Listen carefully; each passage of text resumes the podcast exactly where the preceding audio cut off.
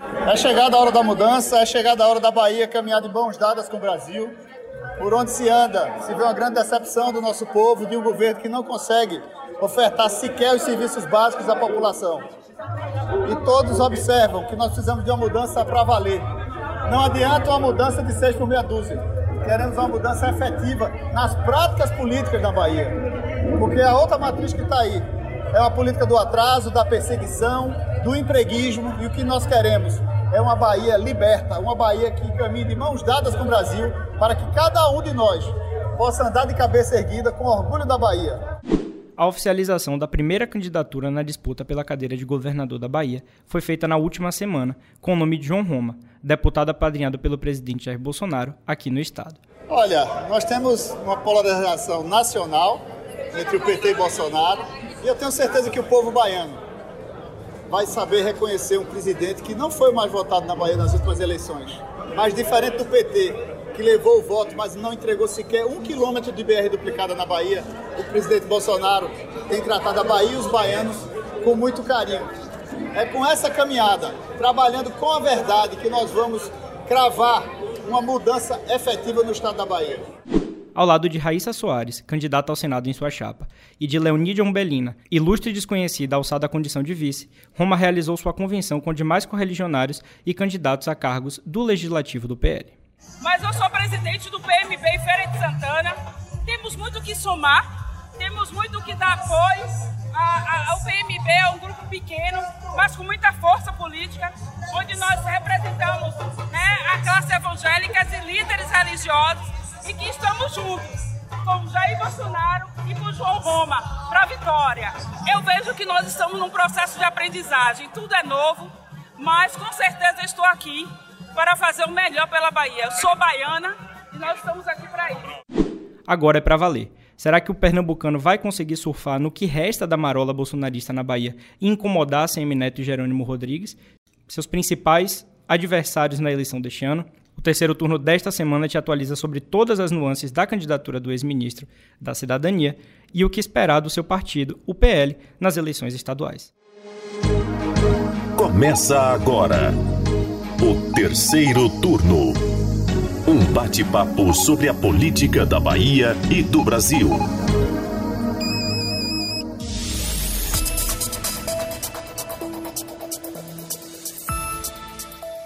Eu sou Gabriel Lopes e comigo para a gravação do podcast de política do Bahia Notícias, os repórteres do site Lula Bonfim. Olá, turma.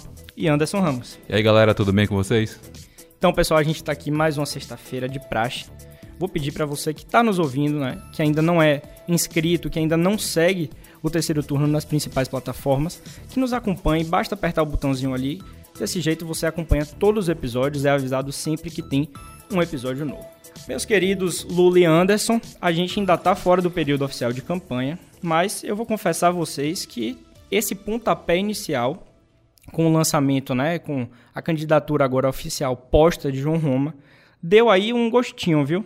Um gostinho de que a eleição começou, agora é para valer. Então, na semana passada, João Roma abriu a sequência de eventos que vão oficializar as candidaturas dessa galera que vai disputar a cadeira de governador da Bahia, né? Quem são esses candidatos? Ao lado de apoiadores, Roma e seu partido aprovaram o nome da vice do ex-ministro, de Raíssa Soares como candidata ao Senado e de 64 candidatos a deputados estaduais e 40 candidatos a deputados federais.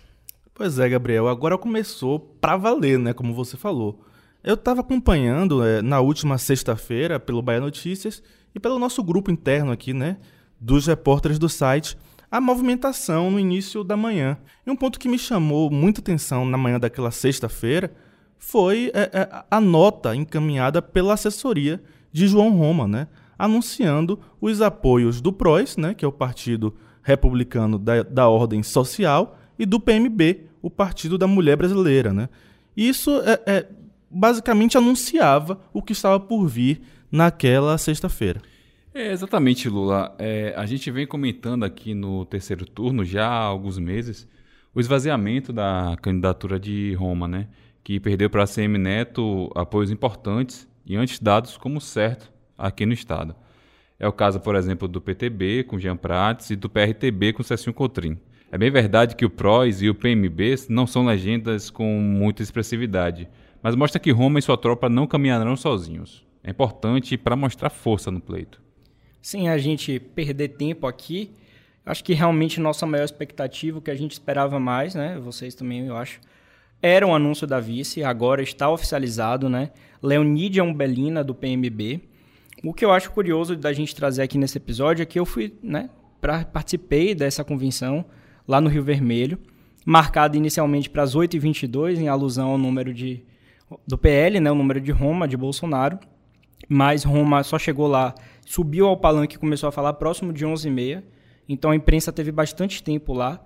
E você sabe, né? Jornalista inquieto. Logo eu comecei a conversar com o pessoal lá, lideranças, né, pessoas ligadas ao PL, e começou a ganhar força naquela manhã o nome de Leonídia. Não é surpresa, a gente já vem tratando isso alguns episódios aqui no terceiro turno.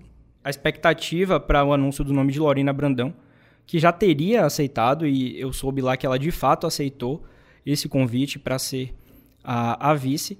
E o que eu soube lá de apuração e de comentários que teve é que até aquela manhã o nome de Lorena era o escolhido para vice. Nesse meio do caminho, alguma coisa mudou, e eu acho que foi justamente o que você falou, Lula, essa chegada do PMB e do PROS, né? Mas no caso do PMB, que é o partido de Leonídia. Eu acho que não foi à toa. Então, o que eu apurei lá também é que, para não ser um, uma chapa inteiramente puro sangue e agregar espaço para esse pessoal que chegou agora, principalmente PMB, é, e ele queria já uma mulher, é, o nome de Leonídia já tinha sido especulado, então eles optaram em ir com esse nome.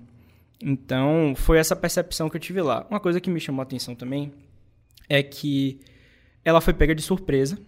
Então eu acho que realmente a confirmação foi feita aos 45 do segundo tempo.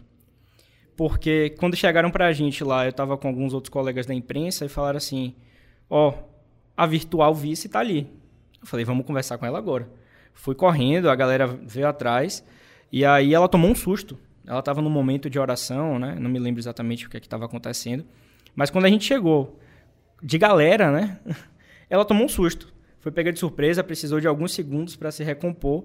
Então, para mim, né? Essa foi a percepção que eu tive lá. Ficou claro que é, foi tudo amarrado ali ao final. Lorena Brandão chegou a dizer que sim, tinha aceitado, mas que decidiu passar o bastão. Sabe qual é a minha avaliação? É que já tinha algum tempo que Lorena Brandão estava de stand-by. Né? E estavam segurando esse anúncio exatamente aguardando alguma possibilidade de que alguma legenda chegasse para reivindicar essa, essa posição de vice. Né? Eu acho que isso aconteceu com, esses, com, e, com essas legendas, né? porque é, é, é, seria muito ruim para uma candidatura apoiada, patrocinada pelo presidente Jair, Jair Bolsonaro, não tivesse nenhum aliado, tivesse apenas o PL por aqui, né? Ia ser muito ruim. Então eles estavam aguardando, deixando Lorena de stand-by para caso realmente não conseguisse nenhuma aliança, ou até que ninguém exigisse a posição, né? Para que é, é, pudesse fazer o anúncio. Não mostra muita força, né, Lula? Não mostra. Você compõe uma chapa só com representantes, né? Com candidato ao Senado, é, a vice e o governador do mesmo partido. Então, como é que o presidente Jair Bolsonaro, atual mandatário, e não tem um arco de alianças na Bahia? A gente já vinha falando desse esvaziamento da campanha de Roma, mas agora eu acho que realmente foi o caminho certo a ser seguido, apesar de um, é, Leonídia Umbelina não ser conhecida, né? É, pegou a imprensa de surpresa, de uma certa forma, né? Embora é, na véspera, como a gente já falou aqui, é, tenha sido anunciado o, o apoio do, do PROS e PMB, é, esse foi um indício né, de que, de fato, poderia ser o nome de fora do PL, mas a gente já vinha falando aqui em vários episódios que, de fato, o nome de Lorena era mais forte. Né? Ela se destacou lá é, na motocicleta que Bolsonaro fez no dia 2 de, 2 de julho, falou bastante. É, então, assim, na bolsa de apostas ela era o nome preferido, né? Mas, de fato, é, é, o que você falou, Gabriel, de não ser uma chapa por o sangue, de pegar mal, né? tem uma chapa puro sangue, apesar de serem dois partidos que têm uma representação muito pequena aqui na Bahia, mas de uma certa forma mostra pluralidade, né? Ou então pelo menos é isso que eles tentam passar, né? Exatamente. Embora a gente ainda tenha aí a, a, a suplência de Raíssa que não foi informada, né? Que a gente não sabe com quem vai ficar, se vai ficar com alguém do PL, se vai ficar com alguém de algum desses outros partidos que chegaram agora. Então, de uma certa forma, é, a, o anúncio feito no dia, né? Talvez de fato tenham decidido alguns momentos antes quem seria a vice. É, pegou a gente de surpresa. Mas, mas é isso, né? É, é na avaliação crua, é, é, o, o, que foi feito foi para que não fosse uma chapa de fato puro sangue, que desse um, um, um aspecto de, de, de, de, é, de, uma aliança um pouco maior e de, de, de outros partidos que tenham aderido ao, à candidatura de Roma. Roma fez afagos à Lorena, apesar de ela não ter sido escolhida, foi ela quem teve voz no palanque, no discurso. É, Leonídia não falou. Então, já diz muita coisa. E aí, naquele momento, o que eu esperava é que pelo menos, sei lá, não sei se faria sentido, mas é que Roma anunciasse Lorena como candidata é, a suplente, né? Candidata suplente não, como suplente da, da agora candidata Raíssa ao Senado. Então, para mim, seria um plot aí interessante, né? Não é mais Lorena a vice, né? A gente teve a confirmação lá de que ela realmente aceitou, estava tudo encaminhado, a gente já tinha trazido aqui nos bastidores. Mas aí agora, já que ela não é vice, para mim, um caminho que poderia ser seguido é Roma anunciar, ela ou a própria doutora Raíssa anunciar Lorena como suplente ao Senado. Eu já tinha falado aqui na semana passada, né, o quanto eu achava o nome de Lorena coerente com, com, com o bolsonarismo, com o que defende João Roma. A atuação dela é, é, na legislação passada, na legislatura passada, é, é na Câmara Municipal, foi muito coerente com o que defende o bolsonarismo muito coerente.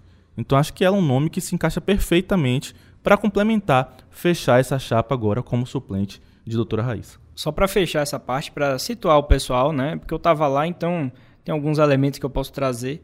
É que Leonídia chegou antes de Roma, horas antes, estava lá, digamos assim, perdida, é, interagindo com seu grupo e tudo mais, enquanto Lorena chegou na van ao lado dele e de Raíssa.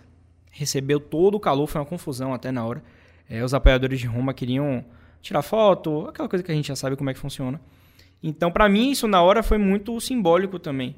É, depois das informações que a gente já tinha, que estava confirmado o nome de Leonídia, a gente colocou em dúvida de novo. Eu cheguei a duvidar por um segundo, falei, Lorina chegou com pinta de vice. Então, foi algum dos elementos aí que eu pude perceber lá na convenção, que aconteceu lá no Rio Vermelho. Agora, a gente já falou de vice, falou de indefinição na suplência, mas tem também um outro ponto, né?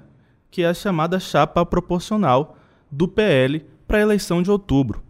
É, segundo o presidente do PL na Bahia, Vitor Azevedo, a previsão do partido é conseguir entre 4 e 5 cadeiras na Assembleia Legislativa da Bahia e eleger de 3 a 4 deputados federais. na minha opinião, essa é uma expectativa bem otimista do PL, né? Seria uma ótima bancada. Mas é importante lembrar que o PL baiano chegou a ter quatro cadeiras na Câmara dos Deputados em Brasília, né? João Gabacelar, Abílio Santana, José Rocha e Raimundo Costa, o Raimundo da Pesca. É, entre eles, apenas Jonga continua no partido, né? Todos os outros deixaram, é, é, deixaram a legenda e partiram por, por outros caminhos. É, e apesar de estar sem mandato, né? Tem também uma menção honrosa que a gente precisa fazer a José Carlos Araújo, que foi presidente do, do PL durante esses últimos anos, né? mas que saiu agora e abraçou né, a, a pré-candidatura de ACM Neto ao governo do Estado. Então o PL, é, é, digamos assim, definhou bastante nesses quatro anos e seria uma surpresa muito grande se o PL conseguisse agora é, eleger de quatro a cinco deputados estaduais e de três a quatro deputados federais. Né? E é, é, lembrando aqui, né, que na Alba o PL também perdeu uma cadeira, né? E uma cadeira bastante importante, que é o deputado estadual Vitor Bonfim. Pois é, Lula. Hum, apesar dessas saídas, alguns nomes chegaram ao PL aí, né? Bem alinhados com a candidatura de Roma, impulsionados pelo bolsonarismo aqui no estado. Os casos mais famosos são os do deputado estadual Capitão Alden, do vereador Alexandre Aleluia, do ex-subsecretário de Cultura do governo Bolsonaro, André Porciúncula, e Roberta Roma, esposa do ex-ministro. Todos vão travar essa disputa para a Câmara Federal. Aí eu pergunto a vocês, será que tem espaço para todo mundo? Eu essa acho é que não. Chave. A gente tem pessoas aí que a gente sabe que tem voto, né? Ainda que de 2018 para cá tenha perdido um potencial, um recall político. Mas tem algumas pessoas aí que de fato têm voto, né? principalmente posicionados pelo bolsonarismo. Mas eu acho que todos esses aí para serem eleitos, não. Acho Veja, difícil. veja bem, assim, é, por mais que o bolsonarismo tenha um eleitorado fiel, e é, e é muito fiel mesmo, a gente precisa considerar que na Bahia ele não, não teve uma grande votação em 2018, né? E nada indica que essa grande votação vai acontecer agora em 2022. Então, a, a preocupação que eles devem ter é, é a gente tem voto suficiente para tanta candidatura? Eu acho isso delicado. Tá? É, é, é, talvez isso não tenha sido calculado direito, da maneira correta. E um, talvez uma, dividir um pouquinho as candidaturas entre Câmara dos Deputados e Alba fosse um caminho melhor. É, analisando assim, é, é, caso a caso do que a gente falou, Roberta Roma, é, ela pode é, é, conseguir captar o espólio do marido, né? É, algo que seja até natural, né? Claro, Roberta Roma não é João Roma, mas entende-se que de fato ela deve estar ali ao lado do marido e, e, deve ser uma via de mão dupla, né? Ela, ela apoiando ele, ele apoiando ela e ela conseguindo esse é, é, o fator, alguns votos dele aí, né?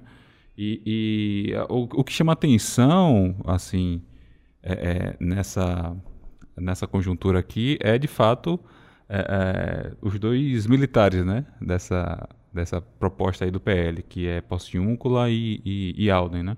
Alden saindo da Alba para tentar a Câmara é, sendo que os dois são militares e está inchado né, de, de, candidatos militares esse ano aí, tanto para a Alba quanto para a Câmara. É, é, são nomes que são alinhados ao bolsonarismo. Porciúncula talvez um pouco mais de vantagem, né, já que ele, ele conseguiu um cargo no governo federal é, é, e também tá, é um, uma pessoa muito alinhada com Bolsonaro, mas por sua vez é, acabou criando uma desavença com, com Alexandre Leluia, que é o vereador daqui de Salvador, que, a meu ver, acabou perdendo um pouco de força nos últimos meses. Né, com, a gente pouco ouve falar dele agora, né? É, na condição de, de, de aliado de Bolsonaro aqui na, na Bahia. Lembrando que ano passado ele foi até cogitado como nome de Bolsonaro a concorrer ao governo, Sim. a concorrer ao Senado. Né? Era, era o nome de fato mais aliado com o bolsonarismo, mas perdeu esse espaço. Né? Então é, é, vai ser vai ser briga de foice aí, né? Para ver quem vai conseguir. Agora, desses nomes todos, e aí eu volto um, um pouquinho para Roberta Roma, né? Desses nomes todos, apenas Roberta Roma não tem um, um histórico de, de, de, relação com a base bolsonarista no Estado, né? E, e, você, a gente precisa lembrar aqui, né? João Roma foi eleito é, é, dentro do espólio político de Assemi Neto. Né? Que ele não tem mais. Exatamente. Então, é, é, ele começa do zero. João Roma não tem prefeito. Não tem aliado em prefeitura. Né? Então, Roberta Roma começa do zero. Ela precisa construir pouco a pouco e aproveitar bastante as idas de, de João Roma aos municípios para fazer a sua campanha. Ela começa do zero. E o fato dele ser o candidato ao governo, né? se colar ao máximo, se é que é possível mais, já que ela é esposa dele, né, marido e mulher, mas colar ainda mais essa imagem dele para ver se puxam os votos. Né? Eu acho que realmente esse capital de Neto já morreu. Né? Muita gente na época votou em Roma porque era um candidato. O Neto colocou João Roma embaixo do braço. Inclusive tem uma votação que eu achei baixa para a força que foi feita à época. 84 mil votos, se eu não me engano, João Roma foi eleito. Não sei se vocês lembram de cabeça. Mas eu achei pouco. Mas tem uma outra situação que me chama a atenção aqui nesse papo de chapa proporcional, que é o apoio individual de outras figuras da política baiana a João Roma. Na convenção, dois casos para mim despontaram: o do vereador e ex-candidato a prefeito, assim a gente pode dizer ex-candidato, César Leite, e do vereador Sidninho. Então, primeiro falar de César Leite, né? Apesar dele estar afiliado agora ao PSC, que é um partido da base de apoio de ACM Neto. Ele marcou presença, esteve lá declarando seu apoio, né, sua força a essa candidatura de João Roma e reforçou lá para a gente na imprensa que é candidato a deputado estadual. Como já teve a, a mini convenção né, do, do PSC, César Leite agora está na posição de candidato a deputado estadual. A gente conversou com ele, ele disse também que não há nenhum problema com o seu partido, conversou com Eber Santana, né, que é o presidente do PSC aqui na Bahia, e ele disse para a gente que Eber não impôs nenhum obstáculo a essa, esse apoio, né, essa manifestação de apoio a Roma, e também é, deixou ele livre para ele fazer o que quiser. Então, tá com essa autonomia lá no partido, no, no PSC é, Cesar Leite.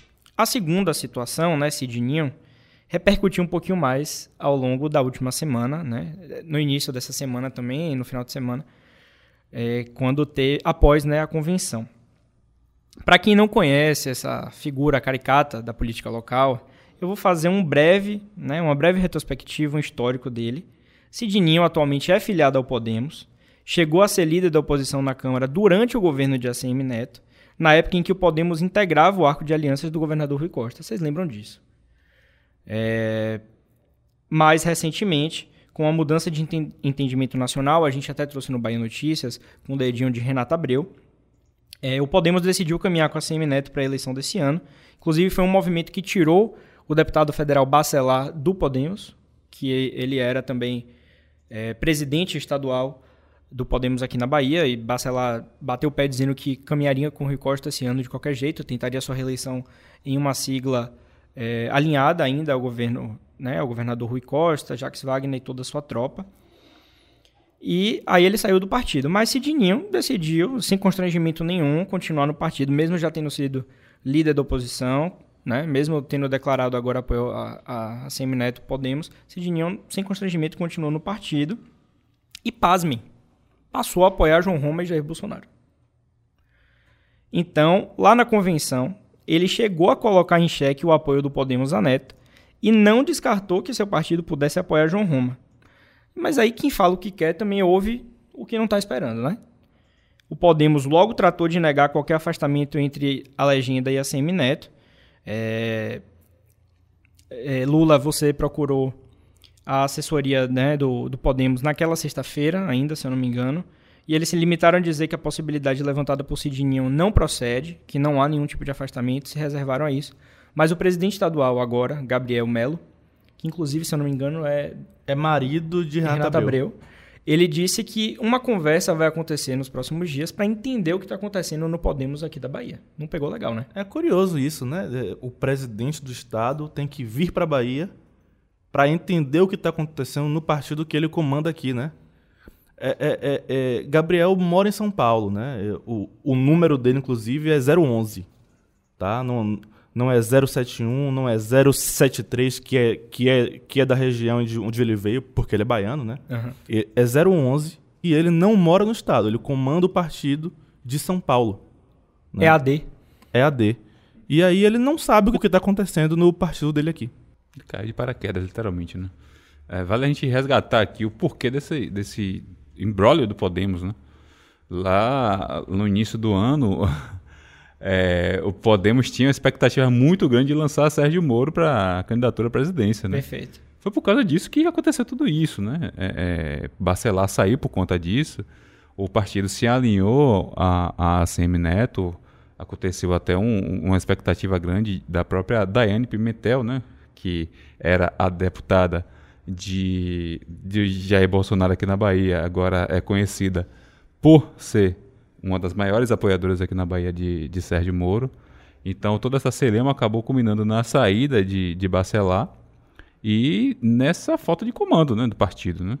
É, já que uma das figuras que tem mandato aqui no, no, partido, que ficou no partido, né, que é Cidinho, ele se alinhou ao bolsonarismo, ele não saiu do partido na janela, preferiu continuar é, e já decidiu apoio a, a Roma, né? passando por cima da decisão do partido, ainda dizendo que pode levar o partido para apoiar a Roma. Sem o menor constrangimento. A gente fala muito dos deputados Bolso Rui, João Gabacelão, um exemplo clássico, né? já que a gente estava falando de PL. Sidinho também, meu irmão, sem o menor constrangimento. Eu paro para pensar um cara que foi líder da oposição na época de ACM Neto aqui, né? representava boa parte da esquerda, porque era quem estava na oposição naquela época, ainda é quem está na oposição da Câmara de Salvador hoje, faz oposição ao prefeito Bruno Reis. E agora o cara apoia João Roma e Jair Bolsonaro sem o menor constrangimento. Botar umas aspas aí nessa posição, né? Muitas isso é- aspas. Isso, infelizmente, é tão comum na nossa política que Pois é. eu, eu não me surpreendo mais não, tá? Não me surpreendo mais não. Eu, eu só acho curioso, também não surpreende não, Lula. A gente já viu vários casos desses, mas eu acho curioso que não há o menor constrangimento pra falar, falar abertamente. Não, agora é isso. Não há nenhum argumento assim, aconteceu isso, não. Não, não existe realmente uma ideologia. Interessante que esse movimento de Os Cidinho... interesses pessoais mudam, Ah. então é- é- eles mudam de, de acordo com eles, né? Então, Pois é. uma hora eu posso estar à esquerda, outra hora eu posso, eu posso, estar, posso estar à direita e vou seguindo. Infelizmente é assim que funciona. Interessante que esse alinhamento de Cidinho aconteceu é, no início dessa nova le- legislatura na Câmara, né? E a partir do momento que Roma assumiu a, o ministério, né? Ele, de repente, se colou lá com Roma, pegou o vácuo literalmente aí, só se via Cidinho em Brasília, né? As especulações de mudança de partido aumentaram, ele não saiu, continua até hoje. E, e- e a gente observa, né? Ele tá lá, colado com ele, continua o mesmo partido. E a gente vê, né? Um cara que era líder da oposição, é, passou para o outro lado, continuou no partido e hoje, ao que tudo indica, quer mandar no partido. Né? Quem também mudou de lado foi o prefeito de, Po- de Seguro, Jânio Natal, né? Esse a gente já imaginava pelo caminho que ele estava percorrendo, né? Mas até pouco tempo atrás, até 2019, pelo menos, ele era base de apoio do governo do estado na Alba, tá? Ele hoje está no PL, ele, quer dizer, ele integra o partido de João Roma, mas ele era defensor do governo Rui.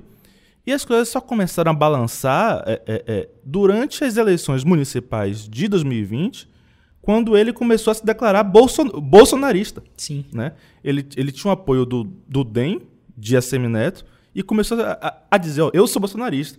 E aí eu lembro que o, que o senador Jacques Wagner gravou um vídeo né, é, pedindo para a candidata do PT em Porto Seguro é, retirar a sua, a sua candidatura para apoiar um outro candidato que tinha mais chances de vencer o bolsonarismo, representado por Jânio Natal em Porto Seguro, né?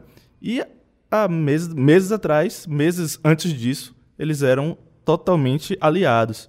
E agora, é, é Jânio Natal anuncia apoio a João Roma. E nos bastidores tinha quem falasse ainda, né? Eu, eu vi circulando que Neto poderia converter esse apoio de Jânio. Tinha gente falando, não, vai rolar portabilidade. Então, Virou, virou moda agora, né? Portabilidade. A CM Neto um dia declara que tem 11 prefeitos que migraram do PSD, de outros partidos que são aí do, do arco de alianças de, de Rui Costa. No outro, Jerônimo diz que tem mais não sei quantas prefeituras. É uma conta engraçada de Agora, acompanhar. se, se fizer a soma aí da quantidade de prefeitos que cada um diz que tem, eu acho que a Bahia tem uns 700 municípios, Tá tá? duas Bahias. Duas Bahias. E, e ainda falta. É, rapaz, tá complicado. Tá, Gente- com- tá bem complicado, A gente viu? vai ver na hora da apuração. Vamos ver se isso se converte em voto, pois né? é. Pois é. E Roma também angariou apoio do prefeito de Serrinha, Adriano Lima. Esse eu já, eu já esperava, porque durante a pré-campanha de Roma, Adriano Lima estava ali próximo, participou de algumas viagens, al- alguns eventos com Roma. E também o prefeito de Curaçá, Pedro Oliveira, que é do PSD, PSD de Otto Alencar. Otto, eu estava lendo essa semana uma declaração dele. Ele disse que essa política de retaliação, né, de, de revanchismo, nunca foi muito a cara dele, não. Porque perguntaram para ele, né? O que, é que acontece com esse, esses prefeitos do PSD? Alguns, nesse caso, né, apoiou Roma, mas muitos do PSD já declararam apoio a Semineto. Falaram que vão caminhar com a Semineto. E aí Otto foi perguntado, né? O que, que acontecia com esse pessoal e ele disse que nunca foi muito a política dele, não. Parece que não vai pra frente, não vai ter nenhuma sanção. Rapaz, é, é muito complicado isso, né? Muitas vezes, é, é, esse prefeito do PSD tem como adversário local é, é, um grupo político do PT, tá? Ou do PSB. né? Então fica difícil é, é, é, que eles apoiem quem Otto está, está apoiando hoje, que é Jerônimo Rodrigues.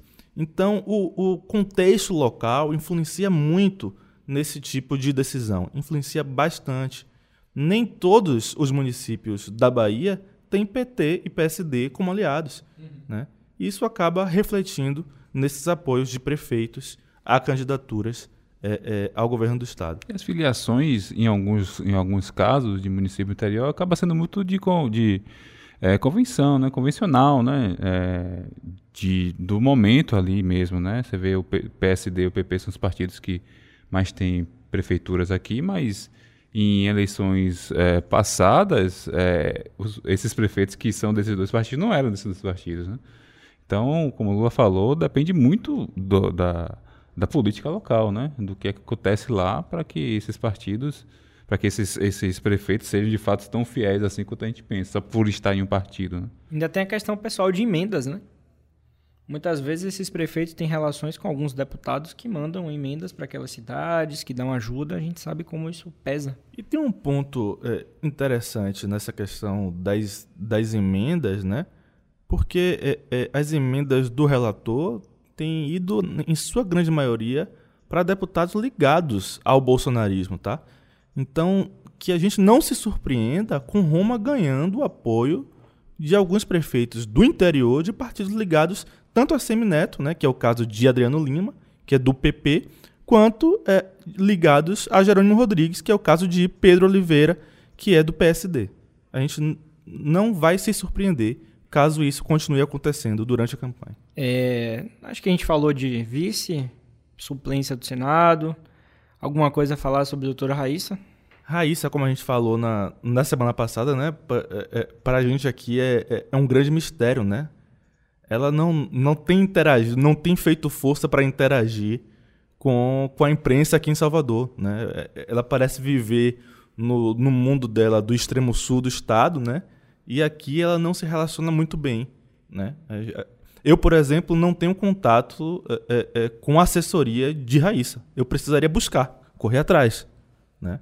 Mas não chega para a gente diretamente isso. O Lula, na convenção, dois seguranças dela praticamente saíram na mão lá com o pessoal que estava tentando é, tietar alguns agentes da imprensa.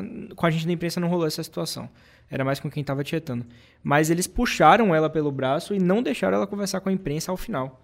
Ela falou com a imprensa logo na chegada, junto com Roma. Um ambiente extremamente apertado, foi bem difícil. É, teve gente que não conseguiu abordar ela para fazer algum questionamento. Mas no final, quando ela já estava abraçando apoiadores e tudo mais, a gente tentou novamente captar um novo áudio com ela, fazer novas perguntas. Eles puxaram ela pelo braço e ela saiu pelos fundos. Então, tem esse distanciamento. Eu, eu consegui sentir isso. Eu acho isso muito ruim para ela politicamente.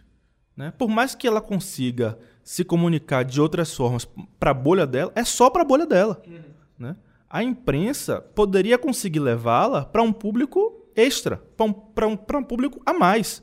Né? Então, se ela se fecha para a imprensa, ela se fecha para votos também. Sim.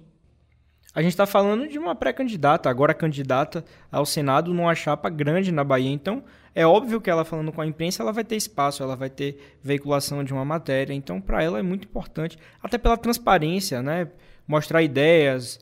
É, eu sinto que Raíssa ainda é muito o discurso inflado. Né? Ela volta a repetir as mesmas coisas que deixaram ela famosa, né? Nessa toada aí de doutora cloroquina. Ela então, não é então, política, né? Então é... ela está se moldando ainda, mas parece que ela não não é, é, não, não caiu na real, não pegou o jeito da coisa de fato. Recentemente defendeu a questão dos CACs, né? Enfim, é, é isso. É, é, essa por essa linha, né? Era que, que se espera, né? Do, né? Exatamente. De uma, do representante do bolsonarismo aqui na Bahia. É. Nessa semana, Anderson, a gente fugir um pouquinho aqui, o assunto dá uma, uma, né, uma relaxada. Teve lá, rapaz, um encontro, um grande encontro, né? João Roma e Rui Costa estiveram no mesmo ambiente, né? Lá dos opostos políticos, mas teve é, isso. É, rapaz, eles estiveram lá no lançamento da Unigel, lá no Polo Petroquímico de Camaçari, e Roma esteve como deputado federal, né? Não como pré-candidato ao governo do estado. Inclusive rolou algumas alfinetadas ali no discurso de um e de outro, Roma falando dos altos impostos aqui na Bahia e Rui falando que era uma falácia, é isso, que não sei o que lá. É, mas ficou nisso aí, não teve uma, uma, uma, maior animosidade não, inclusive os dois até se, é, se cumprimentaram é, no início do evento. Mas é isso, né? É interessante a gente ver né, que é, é, foi um evento gigante, né? uma fábrica muito importante aqui no Polo. E essas duas figuras estavam aqui presentes. Além delas, algumas, alguns outros representantes do governo federal estiveram presentes aqui também, secretário de Estado. Então é isso. A diplomacia prevaleceu, apesar das alfinetadas ali no, em público. É claro que vai prevalecer. Eu, eu tenho certeza, certeza que no fundo, no fundo, Rui torce para que Roma cresça um pouco mais. Certeza. É a expectativa de roubar votos de ACM Neto e levar a eleição para o segundo turno. Né? Eu já ouvi de alguns petistas, alguns deputados petistas, que Roma irá ganhar de ACM Neto no extremo sul do estado. Ah, isso aí eu acho já que é ouvi assim, Roma vai ganhar. Isso é possível e é também uma torcida, tá? Isso, isso é possível e é uma torcida. Então, eu acho que por hoje é só, pessoal. Né? A gente tem aí, então, João Roma como primeiro candidato oficialmente homologado aí agora, né? A convenção, os nomes do PL para a proporcional também estão colocados. João Roma, candidato ao governo. Raíssa Soares, candidata ao Senado. Leonídia Umbelina. Gostaram desse nome? A escolha, eu digo. É um nome, é um nome original, né? É um nome original. Não é um nome igual de o de qualquer pessoa que tá andando na rua, não. É bom que não tem erro. É ela e, e ela mesma. Não tem erro. Mais ninguém. É única.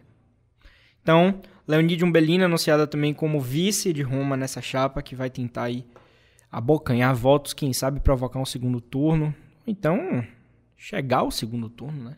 A gente não sabe o que, é que vai acontecer daqui para lá. Sonhar é de graça. É, é de graça, não paga nada. Então é isso. A gente vai chegando aqui ao final de mais um terceiro turno. Vocês já sabem. Quiser continuar acompanhando tudo o que acontece nos bastidores, essa questão da suplência, se for anunciada, a gente também vai trazer aqui no terceiro turno, vai trazer também lá no baianoticias.com.br. Tem toda uma equipe especial de política que trabalha para deixar você, leitor e ouvinte, melhor bem informado, né? Então, eu me despeço por aqui de Anderson, de Lula. Até semana que vem. Paulo Vitor na edição também. Obrigado pelo suporte. Valeu. Obrigado, Gabriel. Obrigado, Anderson. Obrigado, Paulinho. Muito obrigado, ouvintes. Até a próxima semana. Valeu, galera. Obrigado por mais um episódio e até a próxima semana. Agora é com você. O que achou do lançamento da candidatura de João Roma? Deixe sua opinião lá nas redes sociais, sempre usando a hashtag Terceiro Turno BN. Assim a gente pode interagir diretamente com você. Terceiro turno é gravado da redação do Bahia Notícias e conta com a apresentação dos repórteres Gabriel Lopes, Lula Bonfim e Anderson Ramos. No início deste episódio, você ouviu as vozes do candidato ao governo da Bahia, João Roma, e da vice dele, Leonídia Umbelina. Os áudios utilizados são do Bahia Notícias. A edição de som é de Paulo Vitor Nadal e o roteiro de Gabriel Lopes. Você ouviu o terceiro turno o seu podcast semanal sobre a política da Bahia e do Brasil.